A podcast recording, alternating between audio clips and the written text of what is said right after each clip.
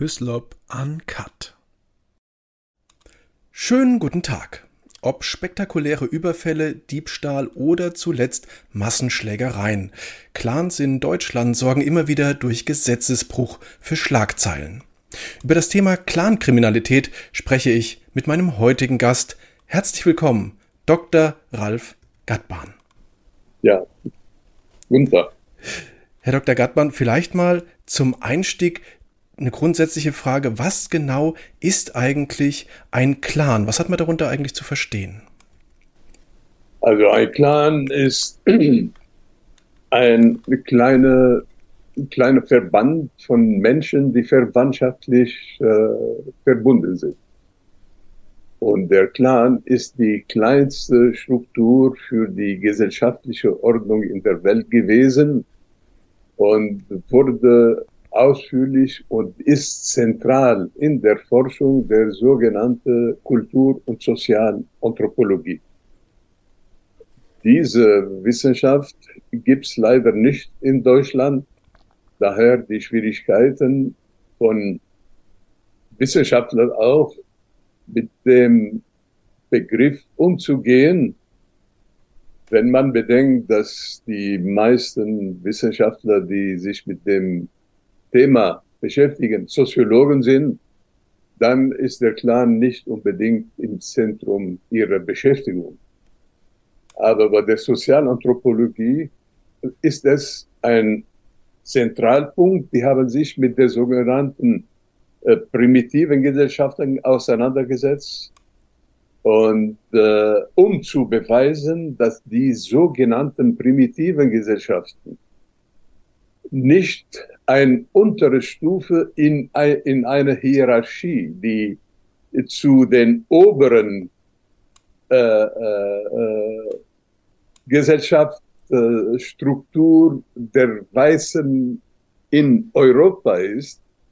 Also daher kommt der äh, Eurozentrismus und diese äh, koloniale Haltung nach dem Motto, die Primitiven und wir sind die Zivilisierten in den 30er Jahren des letzten Jahrhunderts äh, hat sich, hat eine Strömung, ist eine Strömung entstanden, die diese, diese Fortschrittgedanken, was eigentlich evolutionistisch ist, bekämpft hat. Und dann haben sie angefangen, die, die sogenannten primitive Gesellschaften zu untersuchen, um zu entdecken, dass sie ihre eigene Logik, ihr eigenes System haben, das nicht minderwertig ist im Vergleich zu den europäischen Systemen. Und aus äh, dieser Haltung ist der sogenannte Kulturrelativismus entstanden. Interessant dabei, dass die in England und Frankreich die Sozialanthropologie in den 30er Jahren entstanden ist, gleichzeitig in den, in den USA ist die Kulturanthropologie entstanden. Ihr Begründer ist ein Deutscher, Franz Boas. Und äh, der äh, ist der Vater des sogenannten Kulturrelativismus. Das heißt, diese Wissenschaft ist antirassistisch per Motivation und Definition.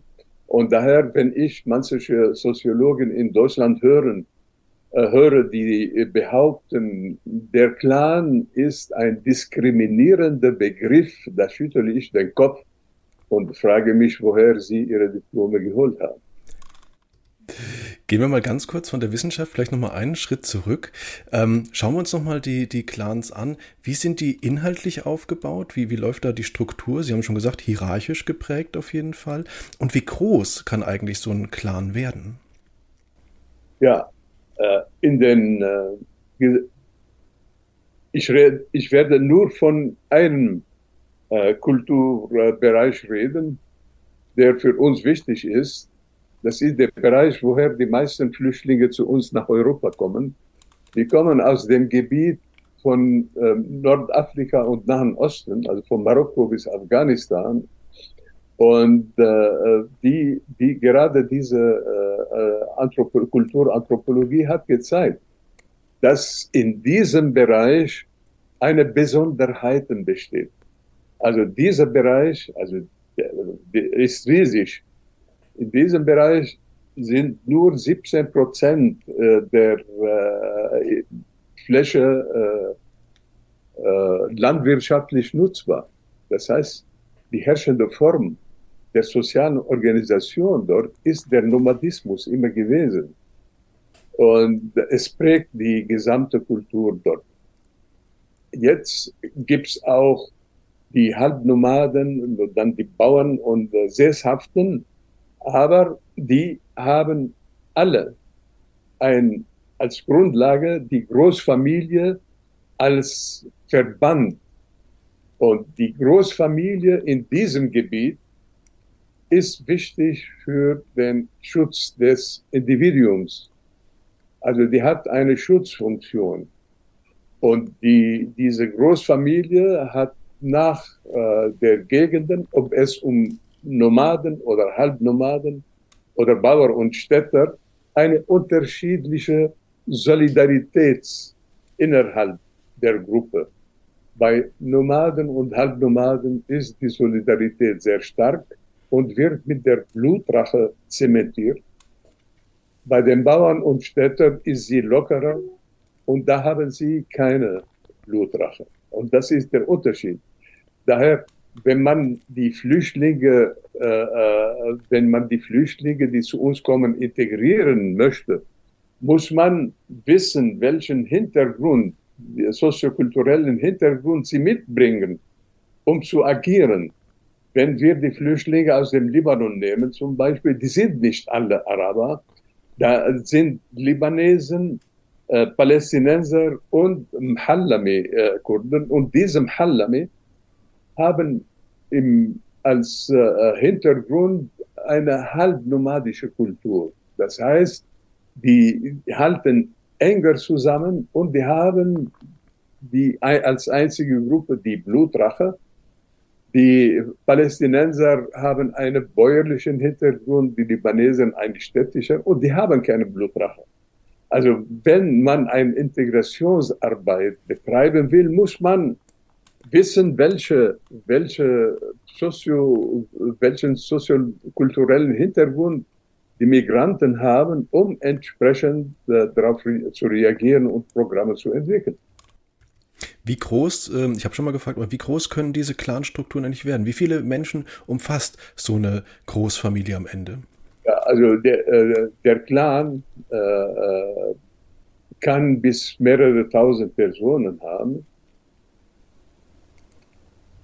Also, aber was wir dort erleben, sind, dass verschiedene Clans, die behaupten oder glauben, dass sie einen Ahnen, gemeinsamen Ahnen haben, setzen sich zusammen und bilden einen Stamm. Und der Stamm kann viel größer, äh, also mehrere Tausende haben. Äh, also bis 10 bis 20.000. Äh, und mehrere Stämme können eine Konföderation bilden, dann haben wir Zehntausende. Und eigentlich diese Konföderationen in diesem Gebiet, den ich genannt habe, bilden so eine Art von Staaten in dem, auf dem Land, außerhalb der Stadt. Das sind Gebiete, jeder Stamm hat sein Gebiet, verteidigt ihn und die haben ihre Regeln und so weiter und alles ohne Anwesenheit des Staates. Und ihre Zahl kann, kann über 50.000 äh, sein. Sie haben schon gesagt, der, der, der Clan, die Gruppe bietet dem Individuum Schutz. Jetzt ist es so, im Westen sind wir ja sehr individuell geprägt. Ähm, wie wichtig ist das Individuum in so einer Clanstruktur? Ja, das ist das äh, Problem. Das Individuum hat als solcher keine Existenz. Der ist ein Teil der Gruppe. Und das ist genau das Gegenteil von dem, was wir im Westen haben. Im Westen haben wir eine individualisierte Gesellschaft. Das Individuum ist das Zentrum. Es heißt in unserer Verfassung, in der Präambel, die Würde des Menschen ist unantastbar und nicht die Würde der äh, Deutschen oder der äh, äh, Hallami oder irgendwelchen Gruppen. Also, und das ganze System beruht auf dem Individuum. Ob das Rechtssystem, das Strafsystem, äh, Leistungen und wichtiger, auch die Integration ist ein individuell. Wir sind in unserer Gesellschaft nicht ausgestattet, um Gruppen zu integrieren, äh, weil das zur Zersplitterung der Gesellschaft führt. Also zur Erinnerung, in den 90er Jahren ist eine Türkenpartei entstanden, die verlangt hat, so paritätisch an der Gesellschaft und an der Politik beteiligt zu sein, genau wie Sorben und Dänen. Äh, das wäre eine kommunitaristische Haltung und ein Zerfall des demokratischen Staates. Die haben keinen Erfolg gehabt. Also die Sorben und die Dänen sind eine kleine Minderheit. Die, das hat historischen Hintergründen äh, und das ist kein Beispiel, kein äh, Vorbild für unsere Demokratie. Äh, das wurde abgelehnt, weil wir, wenn wir Gruppen als solche akzeptieren, dann bauen wir unsere Demokratie ab. Wir, wir haben dann ein, ein, ein System wie im Libanon, wo dort der Kommunitarismus religiös ist, das heißt Konfessionen, die sich die Macht aufteilen und seit meiner Geburt habe ich den Libanon nur, fast nur im Bürgerkrieg äh, erlebt. Äh, er ist nie zur Ruhe gekommen und äh, die Ereignisse in Frankreich gehen in diese Richtung. Die Banlieue, äh, diese, äh, wie die Franzosen das nennen, die arabo-islamische äh, Parallelgesellschaft sucht Anerkennung eine Anerkennung, die sie nicht haben kann. Was könnte man denn, ich, ich, ich schaue mir das jetzt mal aus Sicht des Westens an, was kann man aus Sicht des Westens tun, um den Menschen diese Anerkennung zu geben? Gibt es da eine Möglichkeit? Also, äh, es gibt eine praktische erstmal, die illegale Migration muss äh, kontrolliert werden. Also ohne Kontrolle der Migration sind alle Bemühungen, äh, Integration zu betreiben, gleich null. Das haben wir in Frankreich erlebt.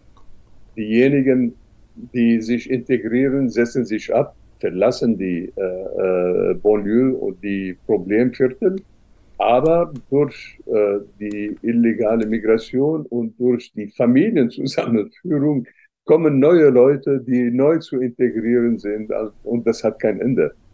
Und äh, weil die illegale Migration enorm äh, ist, also im letzten Jahr sind nach Europa über eine Million Menschen gekommen. Ich rede nicht von den Ukrainern, sondern von außerhalb. Äh, und äh, jeder Versuch, eine vernünftige Integrationsarbeit zu leisten bei dieser Masse ist unmöglich. Man muss erstmal die Grenzen kontrollieren. Und äh, die Regierung bei uns, Frau Faeser und Herr Heil, waren in Kanada und die sind begeistert von dem kanadischen Modell. Und da haben sie äh, zuletzt ein äh, Fachkräfteeinwanderungsgesetz verabschiedet und gefeiert als richtiger Schritt äh, Richtung äh, Einwanderungsland und sind von äh, Kanada begeistert. Aber ich meine, die haben sozusagen ein Auto gekauft, nur mit zwei Rädern, weil sie von diesem Modell in Kanada nur ein, einen winzigen Teil genommen haben. Kanada und andere Einwanderungsländer regeln ganz genau und ganz strikt die Einwanderung in Kanada, weil man, weil die Flüchtlinge nicht äh, die Grenze erreichen können, äh, redet man von Resettlement. Sie nehmen immer ein Kontingent von Flüchtlingen und die Zahl der Flüchtlinge, die sie aufnehmen, richtet sich genau wie die anderen wie die andere legale Einwanderung nach den Bedürfnissen, wirtschaftlichen Bedürfnissen des Landes und nach den Möglichkeiten der Integration. Das heißt, es gibt eine Kontrolle von vorne und hinten, um das zu fahren. Und die äh, Frau äh, Faeser und Herr Heil wollen ein, äh, also Fachkräfte holen, aber die vergessen, dass man zusätzlich die Grenze kontrollieren kann. Es hilft uns nicht, Fachkräfte zu holen und trotzdem für eine Fachkraft sagen wir 100 Unqualifizierte, die illegal einreisen. Also irgendwie äh, kann man keine Politik betreiben und das ist, das ist so ein Show.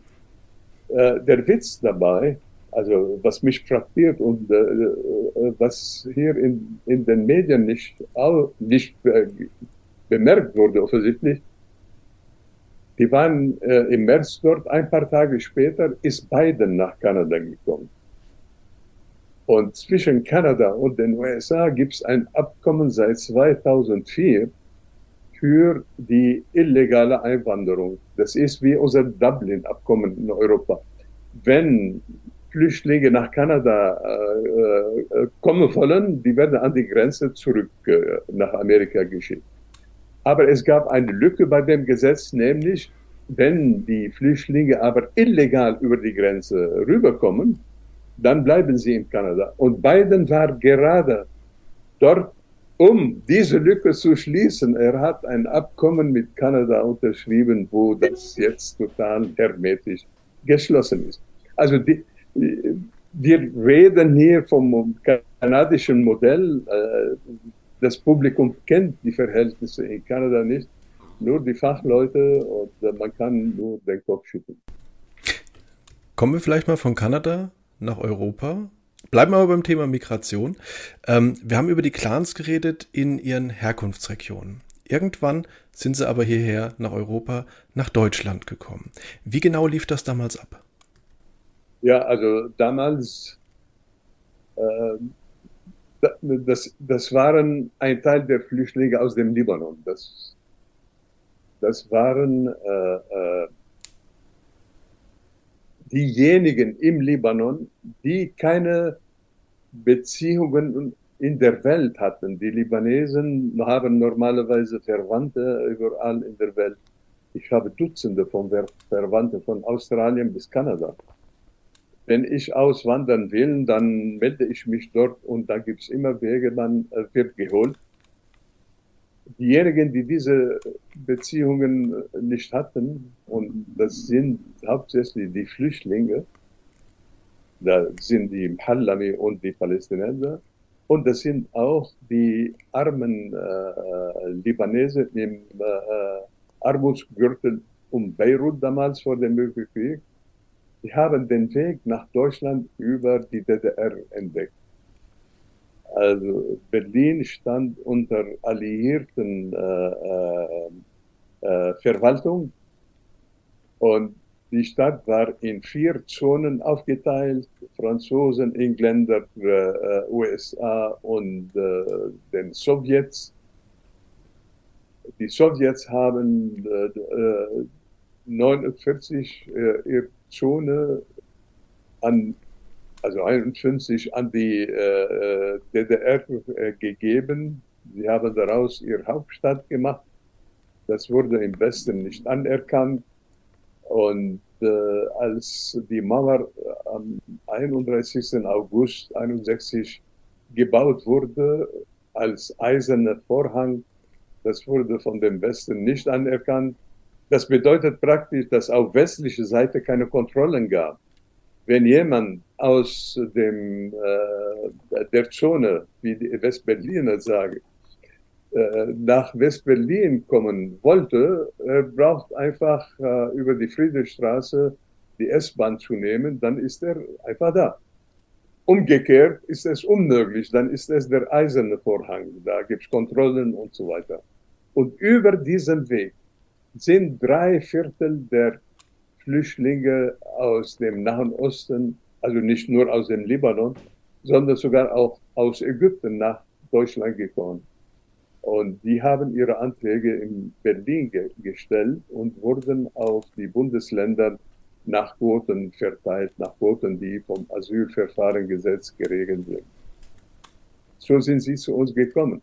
Also wir haben nicht die Eliten, um, um das zu verstehen. Im Jahre 85, als die Krise im Libanon, wirtschaftliche Krise ausbrach, waren die Libanesen als vierte Investis äh, äh, Investitionsgruppe in Frankreich nach den USA, Großbritannien und Deutschland. Also die haben Milliarden dort investiert.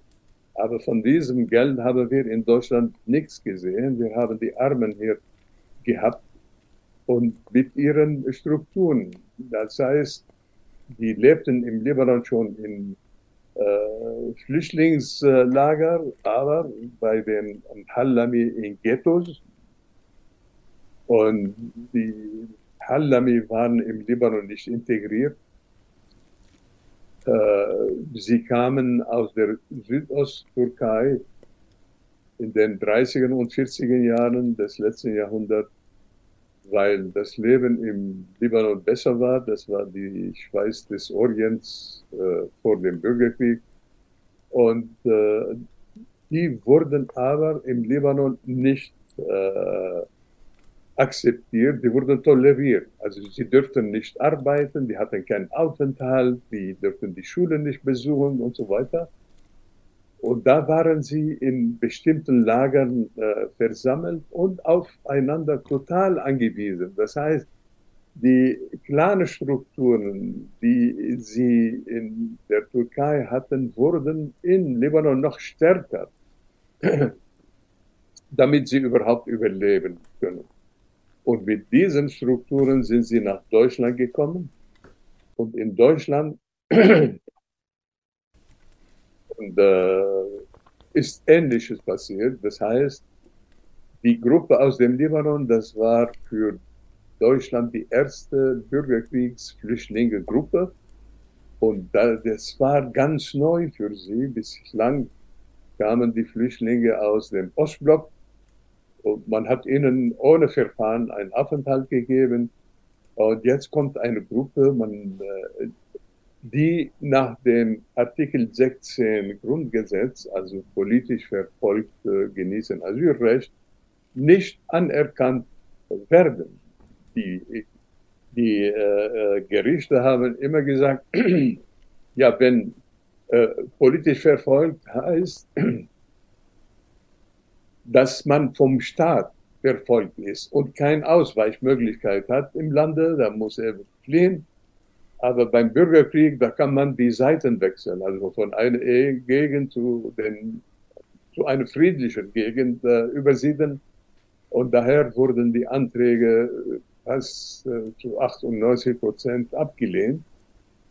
Aber sie dürften nicht abgeschoben werden wegen der Flüchtling, Genfer Flüchtlingskonvention die besagt, wenn das Leben von Gruppen aus irgendwelchen Dingen gefährdet ist, dann darf man sie nicht äh, äh, abschieben. Und im Bürgerkrieg ist das Leben von allen Beteiligten gefährdet. Außerdem war der Flughafen in Beirut oft geschlossen. Da konnte man die Leute nicht abschieben. So, sie sind hier geblieben, aber unerwünscht. Das heißt, es gab keine Integrationspolitik. Man wollte sie nicht integrieren. Man hat sie als Wirtschaftsflüchtlinge betrachtet. Man wollte sie abschieben. Es ist aber nicht gelungen. Und äh, nach ein paar Jahren, im Jahre äh, 87, hat die Politik eingesehen, dass die Zahl der Geduldeten, man nannte sie de facto Flüchtlinge, immer größer wurde. Und wir hatten ein humanitäres Problem, weil äh, Duldung heißt die Aussetzung der Abschiebung. Das ist kein Status. Man kann damit wenig anfangen. Und für diese Gruppe hat man die sogenannte Altfallregelung erfunden. Und viele von denen wurden bekamen ein Aufenthaltserlaubnis. Inzwischen sind mehr als 60 Prozent von ihnen eingebürgert, haben die deutsche Staatsangehörigkeit. Ausgeschlossen von dieser Maßnahme waren die Straftäter. Also man redet manchmal, ja, die sind geduldet, dürfen nicht arbeiten, aber das sind die Straftäter, die geduldet sind. Eigentlich hätten sie hier im Lande nicht sein sollen. Also das vergisst man auch. Trotzdem muss man sich überlegen, was man mit denen äh, machen kann. Es gab Überlegungen nach dem Motto, so Aufenthalts auf Probe, wenn sie sich benehmen, dann doch und so weiter. Also die Politik realisiert, dass da ein, ein Problem gibt und überlegt sich, wie sie das Problem lösen will. Aber das war die Haltung. Jetzt aber na, ich stelle selber die Frage, da stellt sich die Frage. ich ich höre Ihnen äh, sehr, sehr, sehr, sehr begeistert zu, ähm, Herr Gartmann. Aber ähm, lassen Sie uns da mal einhaken an dem Punkt. Die Menschen kamen über Berlin nach Deutschland, waren dann hier, wurden verteilt. Äh, zum Beispiel blieben sie in Berlin, äh, gingen nach Bremen oder äh, nach Nordrhein-Westfalen. Ähm, inzwischen ist es so, dass wenn wir an Clans denken oder wenn über Clans berichtet wird in Deutschland, dann vor allem unter dem Schlagpunkt Kriminalität. Geschieht das zu Recht in Ihren Augen? Ja, also das muss man erklären. Ich, eigentlich mit der Alpha-Regelung und äh, dem Aufenthalt war die und, und die, An, die, die äh, Einbürgerung war der, die, die Tür offen für die Integration. Und die Frage, die sich stellt, warum haben sie sich nicht integriert? Also die Arbeitslosigkeit bei denen liegt schätzungsweise bei über 80 Prozent nach 40 Jahren. Was passiert denn? Selbst die Kriminellen bestehen darauf, nach wie vor die Sozialleistungen zu erhalten. Wegen der Größe der Familie sind die Sozialleistungen bedeutend. Also wenn man eine Familie mit zwölf Personen hat, äh, die kann man äh, die Sozialhilfe plus die Wohnung, die Miete, plus vor allem die Versicherung, Gesundheitsversicherung. Das macht eine bedeutende Summe und die wollen darauf nicht verzichten, selbst wenn sie schon äh, Millionen äh, ange, so, äh, angehäuft haben. Jetzt, und das ist entscheidend, die Funktion des Clans hat sich in Deutschland geändert.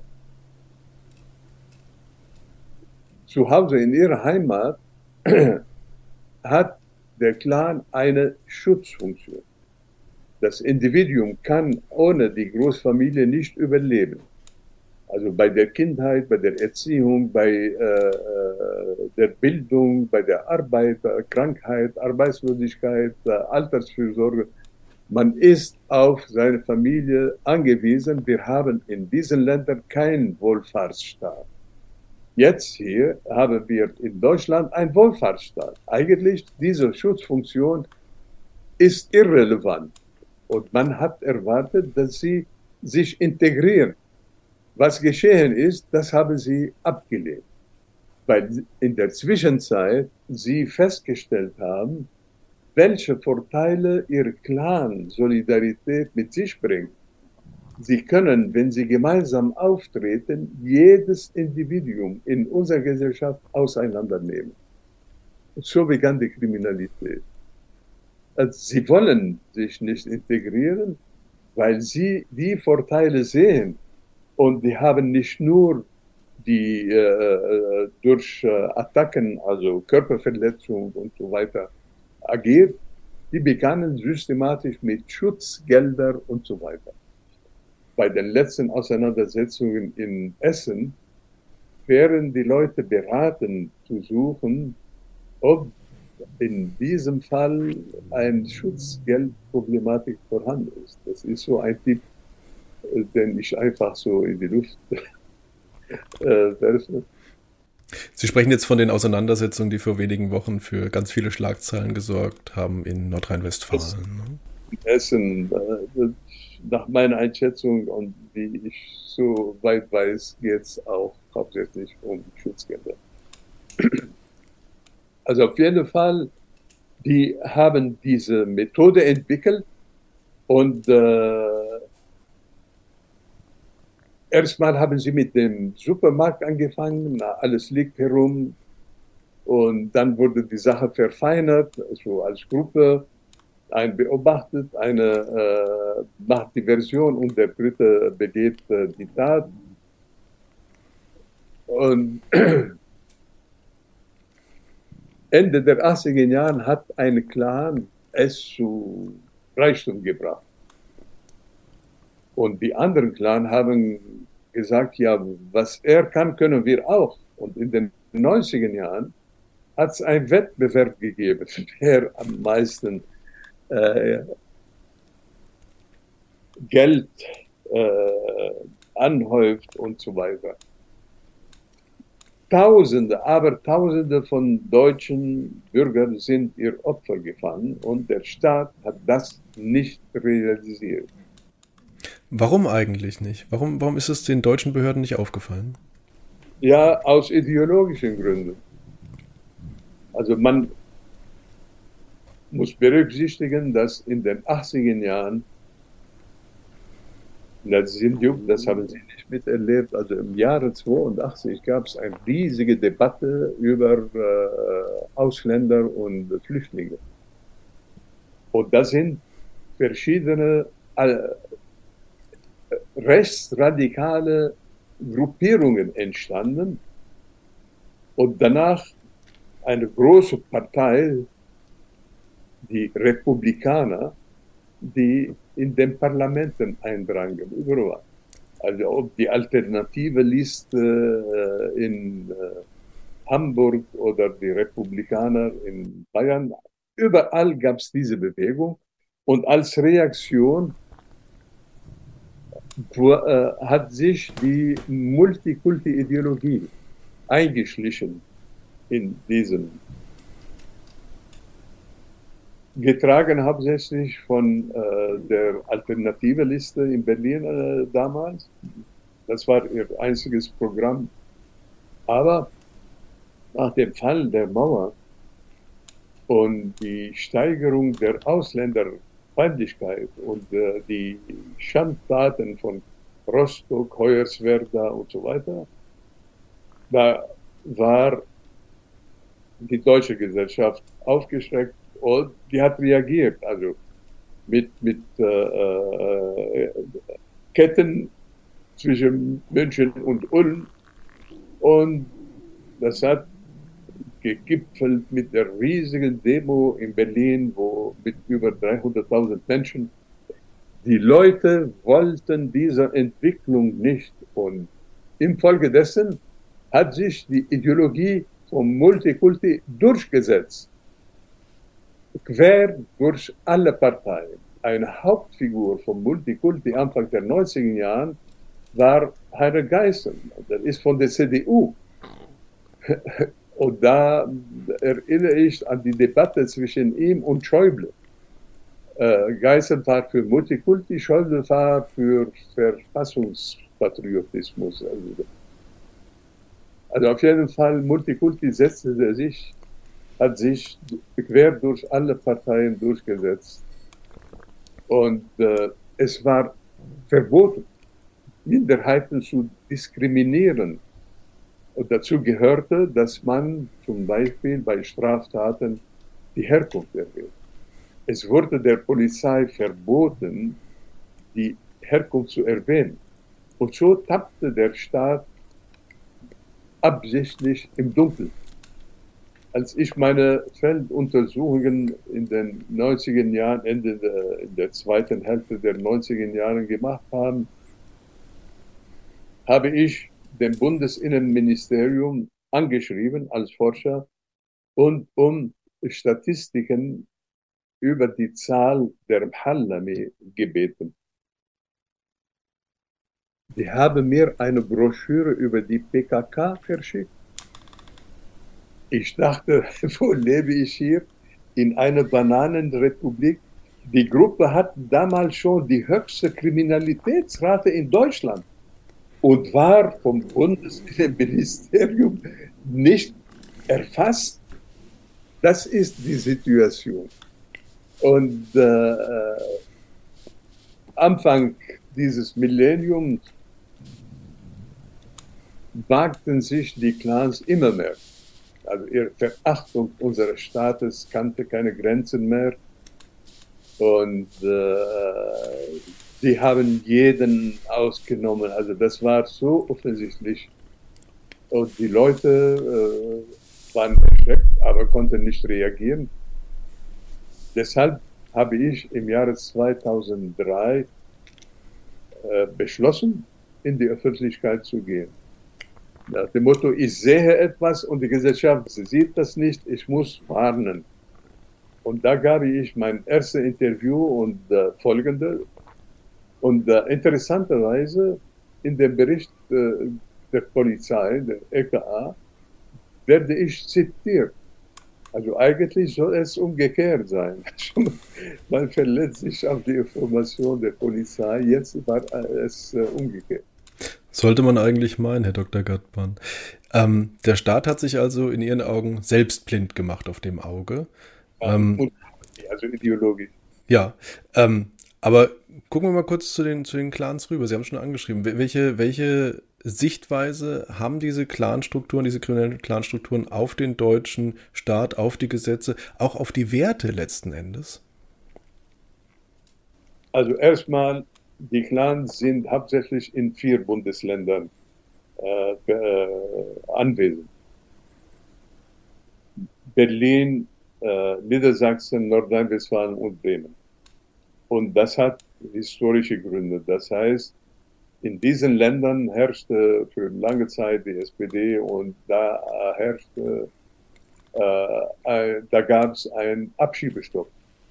Und beim Abschiebestopp, wenn ein Flüchtling kommt, der kann sofort eine Duldung beantragen, anstatt ein Asylverfahren. Und so bleibt er im Land, wird nicht verteilt nach den Quoten des Asylverfahrensgesetzes. Und das, diese Möglichkeit haben sie ausgenutzt, um sich in diesen vier Bundesländern zu versammeln. Und äh, da, daher äh, ist in diesen Bundesländern die Konzentration etwas höher. Also die gesamte Zahl nach Einschätzung vom BKA von diesen äh, Clangruppen äh, beträgt 200.000. Also eigentlich nicht so viel, aber mit der Konzentration auf bestimmten Länder, auf vier Bundesländer und in städtischen Bereichen, das ist schon viel. Jetzt werden sie von den Syrern übertroffen. In Essen, wo die Auseinandersetzungen stattgefunden haben, da haben wir äh, 7300 äh, äh, Personen aus dem Libanon, darunter zwei Drittel äh, Clans, aber 18.000 Syrer inzwischen. Seit 2015 und die Zahl steigt weiter. Das heißt, die, die Konflikte sind äh, vorprogrammiert. Also es hat diese Konzentration gegeben. Wenn ich ganz kurz einhaken, Herr Dr. Gattbahn, inwiefern wirkt sich denn jetzt diese Konzentration oder diese immer größere Konzentration der Syrer ähm, dann auch aus auf, ich sag mal, auf die Clan-Geschäfte? Ja, also äh, um als Clan auftreten zu können, braucht man die Verwandte. Die Großfamilie, wenn sie nicht äh, vorhanden ist, da ist man isoliert. Und äh, offensichtlich, die, diese riesigen Auseinandersetzungen zeigen, dass äh, die ununterbrochene Migration der Syrer dazu geführt hat, dass Großfamilien sich gebildet haben. Und die fühlen sich stark genug, um es mit den alteingesessenen Clans es aufzunehmen. Also eine Konfrontation. Mit, bei dieser Konfrontation scheinen sie nicht äh, die Oberhand gewonnen zu haben. Aber die Syrer kommen weiter und die Hallami haben keinen Nachschub. Und daher denke ich, solange die Clans bestehen, solange die Großfamilien sich bilden, wird dieser Konflikt äh, weitergehen. Jetzt haben die Grünen äh, in Nordrhein-Westfalen mal Clankriminalität als ein aufgebauschtes Thema bezeichnet. Wie sehen Sie das? Ja, also ich glaube, die Aussagen der Grünen in diesem Bereich und in vielen anderen Bereichen sind so ideologisch geprägt, dass, dass sie von der Realität äh, weit entfernt sind. Also ich messe Ihre Aussage hier keinen Wert. Und man darf nicht vergessen, dass gerade in Essen damals ein Abgeordneter der Grünen, der von den Hallami kommt, äh, äh, sich, als ich von den Gruppen verfolgt wurde und bedroht wurde, auffällig verhalten und sollte eigentlich verschwinden. Die Grünen haben ihn unterstützt, der ist wieder äh, aktiv. Also das ist die Grünen. Also für mich äh, betreiben die Grünen wegen ihrer ideologischen Blindheit eine gefährliche Politik und bedrohen indirekt unsere Demokratie. Das ist schon ein ziemlich gutes Stichwort eigentlich. Wie gefährlich sind Clans, kriminelle Clans eigentlich für Deutschland und für die letzten Endes den, den, den Rechtsstaat und die demokratische Kultur hier? Die sind sehr gefährlich, weil sie unser Rechtsstaat total verachten. Auf alle Ebenen. Also für sie gilt nur ihr Verständnis und die haben die Auffassung, dass alles außerhalb des Clans ein Feindesland ist, das zu kontrollieren und zu beherrschen ist. Also wo sie ihre Ratien durchführen. Daher habe ich schon damals den Begriff Beutegesellschaft äh, entwickelt. Die betrachten uns als Beute. Die sind keine Mitbürger, die äh, in einem Kies leben und sich mit den Bewohnern solidarisieren und dafür sorgen, dass ihre Umgebung friedlich äh, bleibt. Nein, die betrachten ihre Umgebung als Feindesland. Und das streckt sich weiter bis äh, auf äh, die staatlichen Institutionen. Sie haben gemerkt, dass in unseren offenen Demokratie äh, das Strafsystem sehr milde ist. Also unser Strafsystem, ich weiß es ganz genau, ich war zehn Jahre lang Anstaltsbeirat in der Justizvollzugsanstalt Tegel in Berlin. Das war die, das größte Gefängnis damals. Und äh, das Strafsystem beabsichtigt zwei Sachen. Erstmal den Schutz der Allgemeinheit, aber zweitens die Resozialisierung, weil die meisten Gefangenen werden irgendwann wieder entlassen in der Gesellschaft, damit sie nicht rückfällig werden und damit sie einen lebensschaffenden, äh, einen friedlichen, lebensschaffenden Wandel äh, äh, durchführen, muss man sie resozialisieren. Daher sind die Strafen im Grenzen. Also in den USA, da kann ein, ein Straftäter, ein Mörder mehrere hundert Jahre Gefängnisse haben, also für jede Tat. Bei uns, egal welche Tat, bekommt ein Mörder höchstens 15 Jahre. Und wegen guter Führung und so weiter wird früher entlassen. Für die Clan ist das lächerlich. Und äh, äh, die Ersttäter und die Minderjährige und so weiter, man weiß es aus der Statistik, wie viel Intensivtäter es gibt. Und man fragt sich, wieso laufen sie immer noch frei nach 70, 80 Tagen? Also das hat, das habe ich persönlich auch nicht verstanden. Also eigentlich je mehr Straftaten man hat, umso höher die Strafe.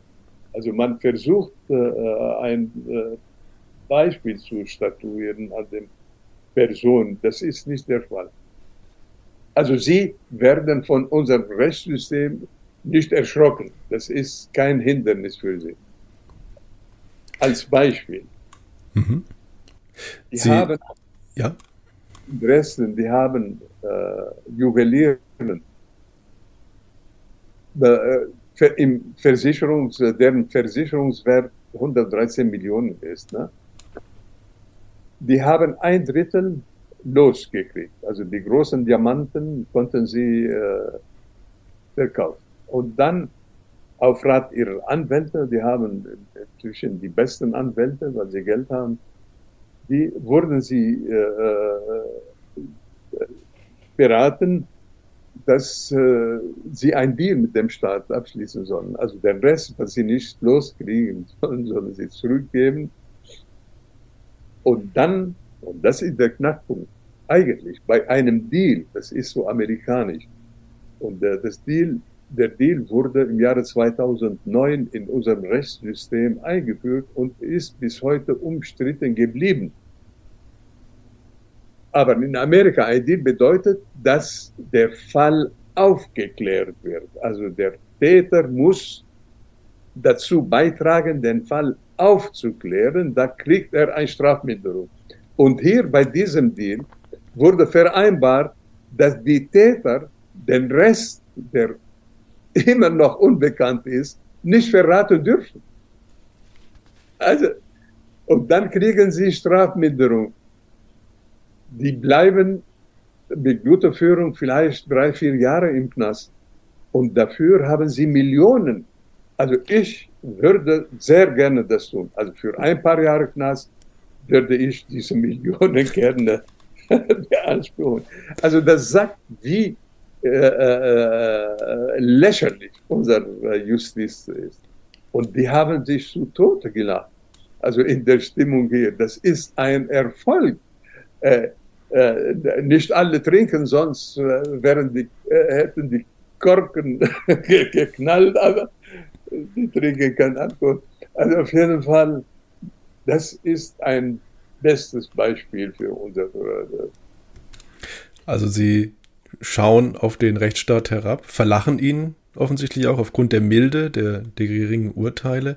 Wie schaut's denn aus ähm, neben kriminellen Aktivitätsfeldern wie zum Beispiel Schutzgeld, wie äh, Gewaltkriminalität, Einbrüche, Diebstähle, Prostitution, Drogen? Ähm, sind da auch Bestrebungen bekannt, dass man versucht, auch wenn man den Rechtsstaat verlacht, trotzdem Behörden so ein bisschen zu unterwandern mittlerweile? Ja, also das war ein Thema äh, bei der äh, Polizeiakademie in Berlin.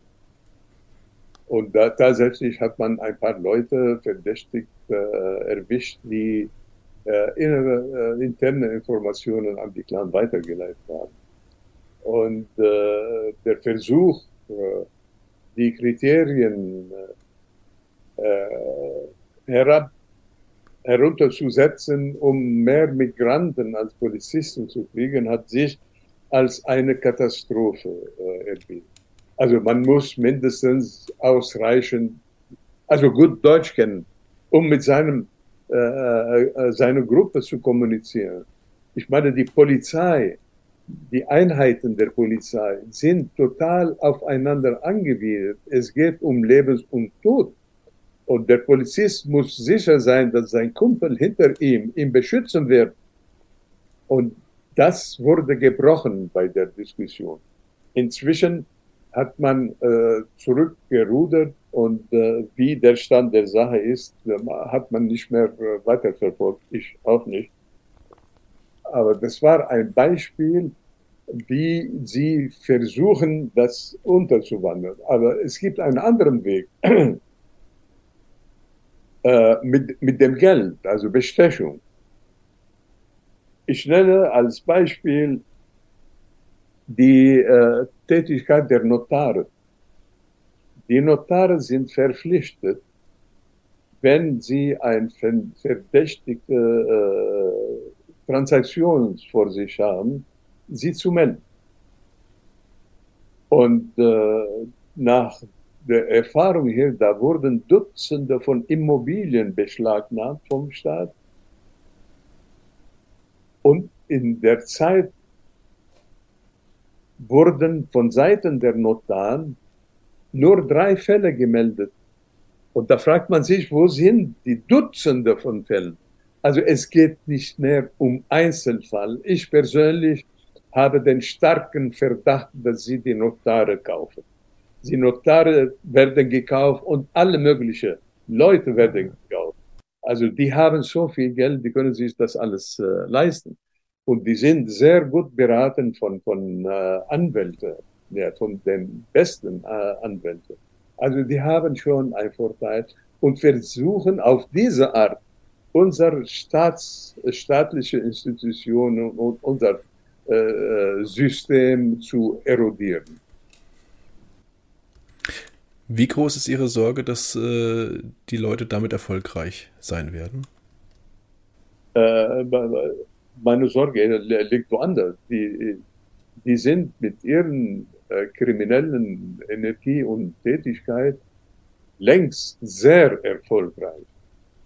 Und was mich stört, ist, dass andere Gruppen, die alle haben Großfamilien, dass andere Gruppen sich äh, motiviert fühlen, um sich in einen Familienclan zu entwickeln.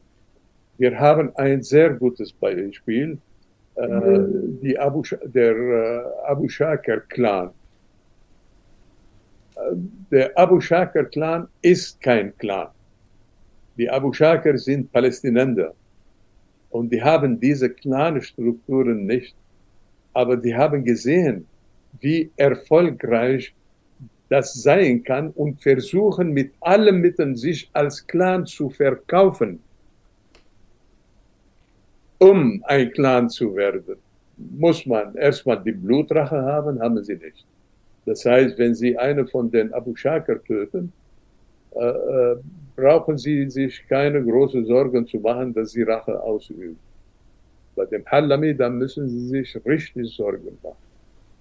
Zweitens, äh, der Clan funktioniert, wenn das Patriarchat absolut ist. Also wenn die Männer die totale Kontrolle über ihre Frauen haben. Und bei den Abu Shakar haben wir gesehen, wie die geschiedene Frau in, in Holland, glaube ich, äh, ihm Schwierigkeiten machte und, und so weiter, konnte sich nicht mehr. Also die, die anderen, die richtigen Clan würden den Kopf schütteln und sagen, was ist das für ein Mann? also Sie sehen, aber das hat ein, ein äh, Beispiel, äh, eine Vorbildsfunktion, der Erfolg der Mhallari. Und die anderen selbst, wenn sie es nicht schaffen, richtige Clan zu werden wie die anderen, die werden äh, kriminelle Energien entwickeln und als Gruppe auftreten und Straftaten begehen. Jetzt haben Sie die Frauen schon angesprochen, Herr Dr. Gattbahn. Welche Rolle spielen eigentlich die Frauen in diesen Clanstrukturen? Eine entscheidende Rolle. Das heißt, um diese Solidarität im Ausland aufrechtzuerhalten, ist die Clan die Clanstruktur äh, basiert die Clanstruktur auf die Endogamie. Und in meinen Untersuchungen in den Ende der 90er Jahren habe ich festgestellt, und das war die einzige Untersuchung überhaupt in Deutschland, ne? dass bei den Vätern, die alle im Libanon geboren sind, nur 75 Prozent haben die Cousine geheiratet. Bei ihren Kindern, die alle in Deutschland geboren sind, ist es 100 Prozent. Also die Endogamie ist absolut. Und diese Endogamie kann nicht funktionieren, ohne zwei Straftaten zu begehen. Erstmal Zwangsehen und dann zweitens die Ehe mit Minderjährigen. Die sind beide Straftaten, werden nie verfolgt. Ich kenne keinen Einzelfall, wo der Staat in diese Richtung etwas unternommen hat. Warum eigentlich? Ja, Ich nenne ein Beispiel. Es wurde davon gesprochen, die Kinder äh, von problematischen Familien wegzunehmen. Ne? Wer dagegen war, war Buschkowski, der äh, Ex- und man kennt seine Position. Trotzdem war er dagegen. Er hat gesagt, wenn wir das machen, am, na, am nächsten Tag steht die Familie vor der äh, Einrichtung, wo das Kind ist. Und dann haben wir ein Problem. Seine Aussage bedeutet, dass er den Staat nicht traut, die Bürger zu schützen. So weit äh, ist es. Also man macht einen Bogen um diese äh, Problematik bis heute. Deshalb habe ich vorgeschlagen, immer unter den Maßnahmen ein Aufsteigerprogramm nicht nur für Jugendliche. Das macht Herr Reul in äh, Nordrhein-Westfalen mit begrenztem Erfolg. Also nach seinen Angaben, also nach, und nach so vielen Bemühungen und Jahren, äh, haben sie sieben, in 37 Fällen äh, Erfolg gehabt. Also das ist sehr gering für eine Integration. Äh, und äh, nirgendwo, selbst äh, in Berlin wurde das diskutiert. Also ein, ein Programm, Aufsteigerprogramm für Frauen zu entwickeln. Das existiert nirgendwo. Und die äh, Versuche hier in Berlin sind in Stocken äh, geblieben. Also da, man hört davon nichts. Wenn man die Frauen befreit, zerfällt die gesamte Clanstruktur.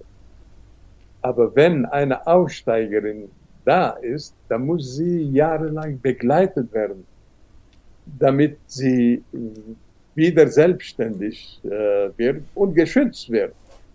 Und dafür haben wir einfach keine Infrastruktur. Also die Frauenhäuser sind keine Alternative. Die sind von der Konzeption her äh, äh, vorübergehend und nicht dauerhafte Einrichtungen. Also für sowas haben wir einfach keine Struktur. Also und daher schaffen wir es. Im Gegenteil, die Frauen demonstrieren. Die haben in Essen äh, vor Jahren eine Initiative gestartet, wir für die Erteilung eines Aufent einer Aufenthaltserlaubnis für die Geduldeten. Man dachte, ah, jetzt hier äh, Frauenpower und äh, na, die waren hier von ihren Männern geschickt, um das zu machen. Und die Sache war erledigt. Mehr war nicht. Also, ich sehe keine kein Möglichkeit, äh, das Problem zu lösen im Moment. Also man braucht im Prinzip ein Aussteigerprogramm, wie zum Beispiel auch ähm, bei der italienischen Mafia, sowas. Sowas. Aber für Frauen, für Frauen, das ist schwieriger. Bei den Jungs, okay, die sind selbstständig. Also wenn sie sich absetzen, man lässt sie in Ruhe. Es gibt viele Familien bei den Clans, die ihre Ruhe haben wollen und die sind abseits, sie machen ihre Geschäfte. Aber, und das ist wichtig, alle halten zusammen. Keine von denen denunziert die anderen. Selbst diejenigen, die äh, äh, aussteigen, die halten still. Und das hat man bei anderen Gruppen nicht. Weil das hat mich jetzt tatsächlich auch noch interessiert, Herr Dr. Gattmann. Ich meine, wenn wir über solche Großfamilien mit tausenden Mitgliedern sprechen, ähm, kann ja nicht jeder kriminell sein. Da wird es ja auch, ich sag mal, ganz normale Bürger gehen, die ihren Geschäften nachgehen. Ähm, wie blicken die dann eigentlich auf den, ich sag mal, kriminellen Teil der Familie? Was weiß man da? Ja, also in diesem Geheimbericht äh, über eine Familie in Berlin, ne, äh, ich habe Zugang zu diesem Geheimbericht der Polizei gehabt. Die Polizei hat das versteckt. Das ist sehr wichtig. 60 Prozent der Clanmitglieder wurden, sind als Straftäter auffällig geworden. Damit sie wissen, von welchen Dimensionen wir reden. Also nicht eine Kleinigkeit.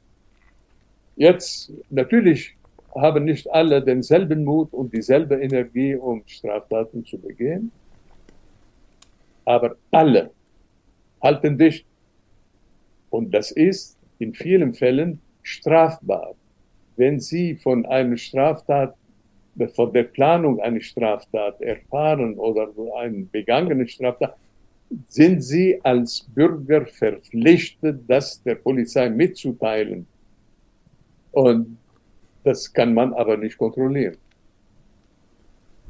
Bis jetzt ist mir kein einzigen Fall bekannt, wo jemand wegen äh, äh, solche Versäumnisse verklagt wurde.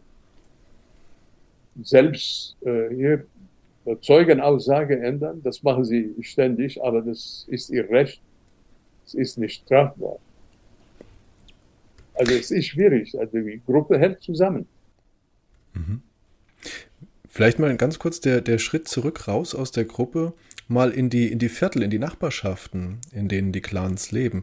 Wie, wie ist es eigentlich, Anwohner zu sein in so einem Viertel, selber aber nicht Mitglied zu sein in einem Clan? Was bedeutet das für einen? Ja, das bedeutet, dass man äh, äh sich unterwerfen muss. Das heißt, ich nenne ein ganz einfaches Beispiel. In dem Viertel, wo ich wohne, da hat man in den äh, 80er Jahren ein Sammelunterkunft errichtet. Und kurz danach waren alle Kinderspielplätze leer. Die Kinder trauten sich nicht mehr dahin.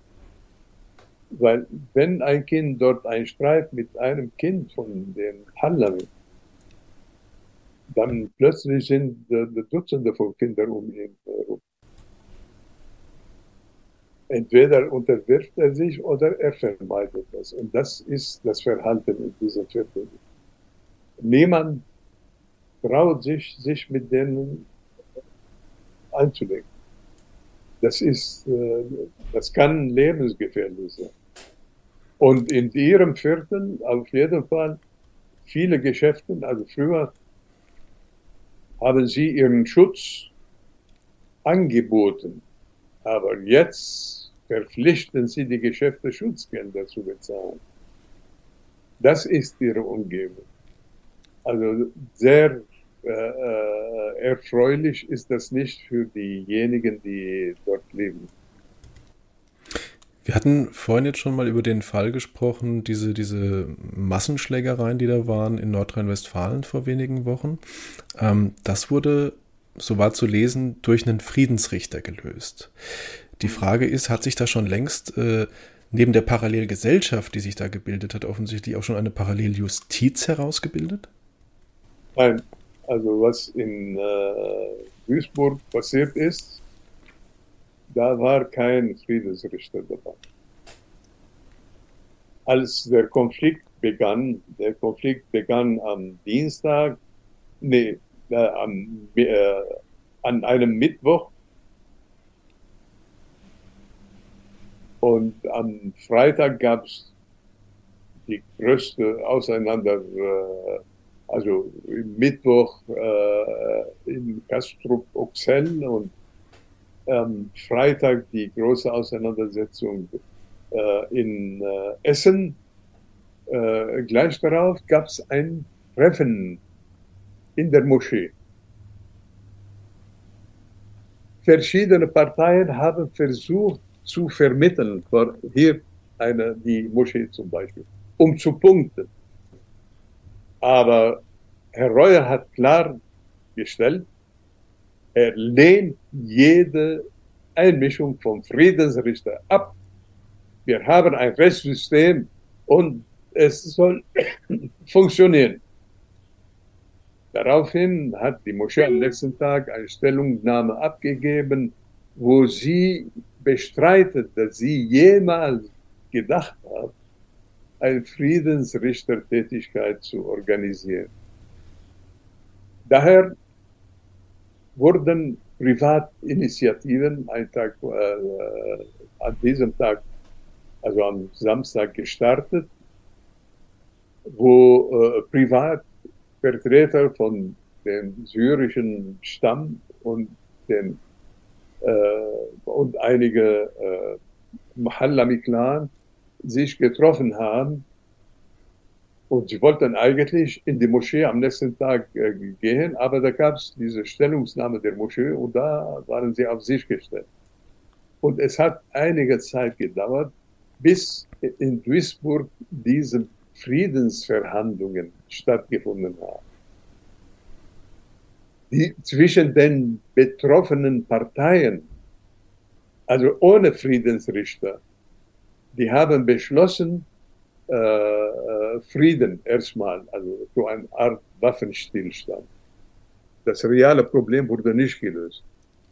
Und äh, auf der syrischen Seite waren die Vertreter des Stammes, auf der äh, Hallami-Seite versucht jemand so als Vertreter aufzutreten.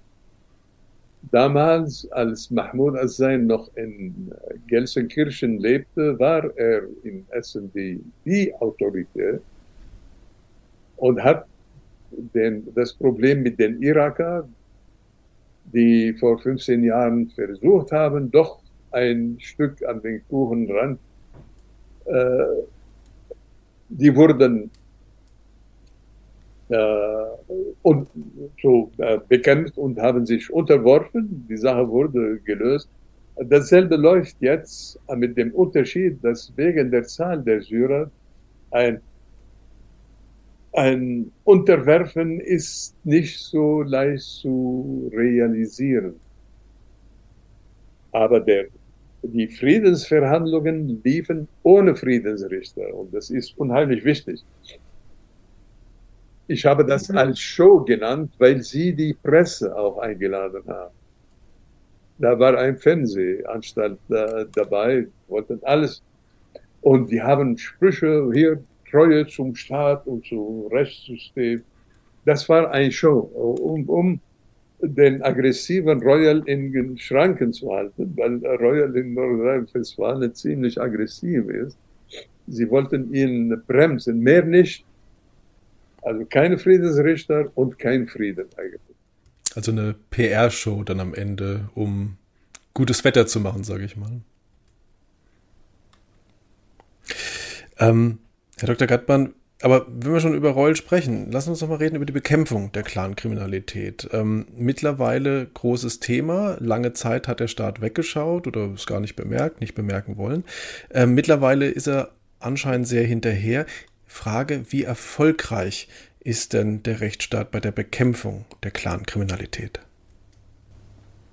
Also es gibt zwei Aspekte, den strafrechtlichen und in dieser Hinsicht hat der Staat etwas erreicht. Also erstmal haben sie realisiert, dass es ein Problem gibt.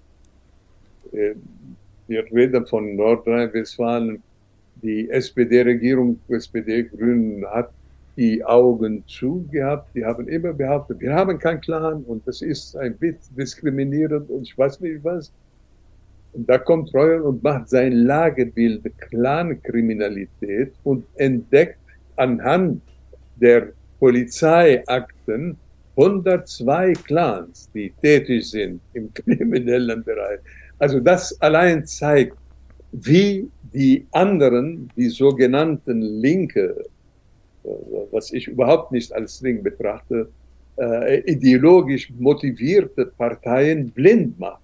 Die weigern sich bis heute, die weigern sich bis heute, das Problem zu lösen. Und äh, was äh, Frau Faeser gesagt hat, hier eine Clan-Initiative, und das ist alles äh, äh, für die, äh, für die Wahlen in Hessen gedacht, die im September stattfinden werden. Also ein Wahlmanöver, die ist nicht echt. Also die ist nicht glaubwürdig in ihrer Politik. Und der Royal hat das auch gesagt. Er hat äh, aber konsequent und mit Herr Geisel zum Beispiel in Berlin und äh, mit Herrn äh, äh, Pistorius, der ist äh, verteidigt in äh, Niedersachsen, die haben ganz gezielt und ganz bewusst das äh, Problem äh, äh, angegangen und mit Erfolg. In welchem Erfolg? Sie wollten die No-Go-Areas abschaffen. Sie wollten die Kontrolle des Staates über den öffentlichen Raum herstellen, um die Bürger zu beruhigen. Und das haben sie erreicht, aber die Ereignisse zuletzt haben gezeigt, dass damit das Problem nicht gelöst ist. Die Clans sind noch da und solange sie da sind, dann ist der Konflikt äh, vorprogrammiert. Als Ergänzung für die strafrechtlichen Maßnahmen, also für die Repression, muss man eine Integrationspolitik haben. Die sollen sich ergänzen. Also, Herr Royal hat sein kleines Programm mit Prävention angefangen, das gut ist, ist, aber das ist kein Integrationsprogramm. Das Integrationsprogramm kommt normalerweise von dem Bund und der Bund hat überhaupt keine Vorstellungen äh, äh, äh, von Integration. Und äh, wir haben darüber gesprochen, dass Sie mit diesem Teilgesetz über Fachkräfte und so weiter eigentlich ein Bluff betreiben. Sie wollen den Bedarf für die Wirtschaft kompensieren, direkt, aber ohne Gesamtkonzept. Das Gesamtkonzept existiert bis heute nicht. Und ohne den gibt es keine Lösung für diese Problematik. Also es braucht einen strafrechtlichen Ansatz und einen Integrationsansatz, die Hand in Hand miteinander gehen. Herr Dr. Gattmann, die Frage zum Schluss. Wir haben jetzt über viele Jahre Clankriminalität äh, kleingeredet, nicht beachtet, jetzt wird sie bekämpft. Wird der Punkt kommen, wo wir sagen, die Clankriminalität in Deutschland ist besiegt, sie gehört der Vergangenheit an? Also es hängt sehr stark davon ab, ob der Zustrom an Migranten weiter besteht oder nicht. Ich meine, das ist wie überall ein, selbst wenn man ein Integrationsprogramm entwickelt, wovon wir in Deutschland weit entfernt sind. Das Programm kann funktionieren, wenn die Zugang nach Deutschland kontrolliert wird. Weil ein unkontrollierter Zugang führt, bringt alles durcheinander. Also hier in Frankreich haben wir das beste Beispiel. Die haben in den letzten 20 Jahren jährlich 10 Milliarden Euro für den besonders problematischen Viertel ausgegeben. Das sind über 1500 problematische Viertel in Frankreich. Die haben alles renoviert, also um, um diesen Aspekt von Sozialwohnungen zu mildern und so weiter.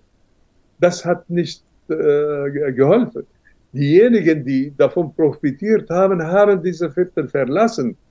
Aber durch illegale Migration und Familienzusammenführung sind neue gekommen. Das Problem ist weiter bestehen.